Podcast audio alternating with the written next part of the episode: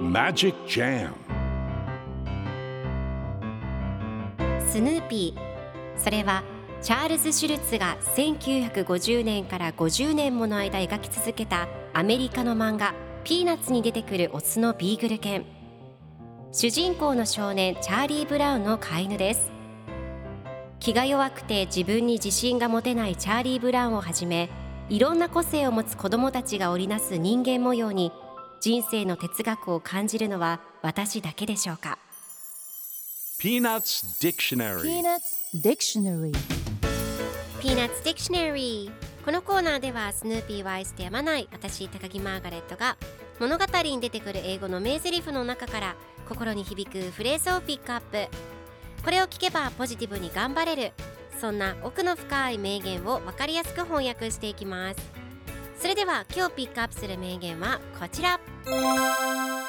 It is quite beautiful, isn't it? It is quite beautiful, isn't it? なかなか綺麗じゃない？今日のコミックは1979年5月14日のものです。スヌーピーとウッドストックが犬小屋の屋根の上でおしゃべりをしています。スヌーピーが空を見上げながら本当にありがとうなかなか綺麗じゃない？と考えると次のコマではウッドストックが飛んでその場を去ります。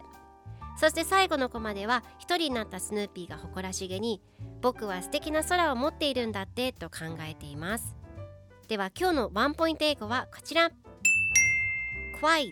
全くすっかりなかなかという意味です。